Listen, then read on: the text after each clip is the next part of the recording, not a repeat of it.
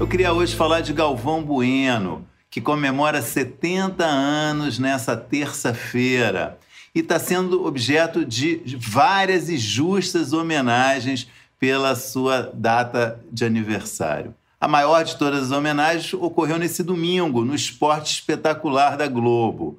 Uma matéria de 24 minutos, uma enormidade, louvando o grande narrador da, da própria emissora. Uma coisa só que assim, me incomoda um pouco nesse tipo de homenagem é o exagero nos adjetivos.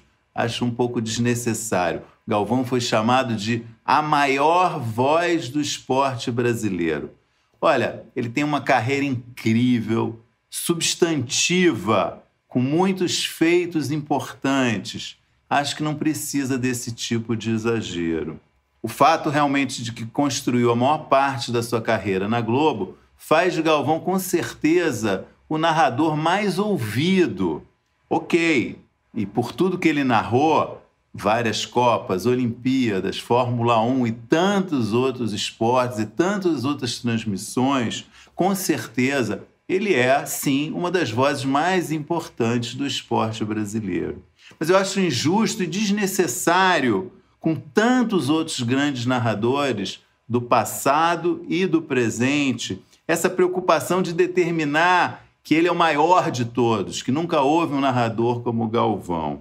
Todo mundo que ama esportes, todo mundo tem os seus narradores favoritos. E, não, e, normalmente são mais de um até. Outro detalhe dessa reportagem do, do Esporte Espetacular, que teve muita repercussão, foi o pedido de desculpas do próprio Galvão ao Cafu e ao Zinho pelo excesso de críticas que ele fez durante as transmissões da Copa de 94.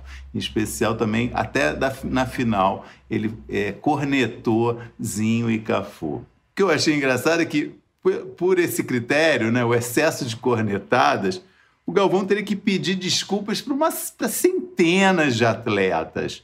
A corneta é uma marca do Galvão.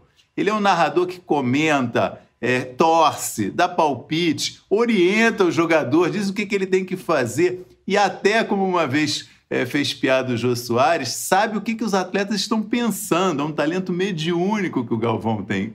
Mediúnico e único.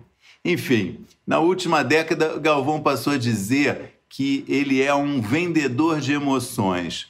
Essa definição reapareceu na matéria do esporte espetacular. Eu acho ela muito boa. Né? É, o Galvão entende que mesmo a partida de futebol mais chata do mundo não pode deixar o espectador desanimado, sem pique, com sono. E cabe a ele, o narrador, a missão de colocar cor, emoção nas transmissões, mesmo que seja preciso exagerar um pouquinho. Esse é o, é o, é o talento do vendedor de emoções. E nesse domingo, no Esporte Espetacular, o repórter Tino Marcos, que fez a, a matéria, o repórter favorito do Galvão, é, ele acrescentou uma característica ao vendedor de emoções. Ele falou, palavras do Tino, da euforia ao desânimo, Galvão domina as expressões como um ator. Achei perfeita essa definição, porque Galvão ele tem uma voz extraordinária, mas isso não basta para o narrador. É, é fundamental, mas não é suficiente é preciso realmente talento artístico. Como outros grandes narradores, eu acho que o Galvão encontrou uma forma dele, pessoal, original, de descrever os jogos, os eventos esportivos, como grandes sagas épicas, muitas vezes. Enfim, parabéns para o Galvão pelos seus 70 anos de idade, 46 anos de carreira, que venham ainda muitas transmissões dele na televisão e onde quer que seja.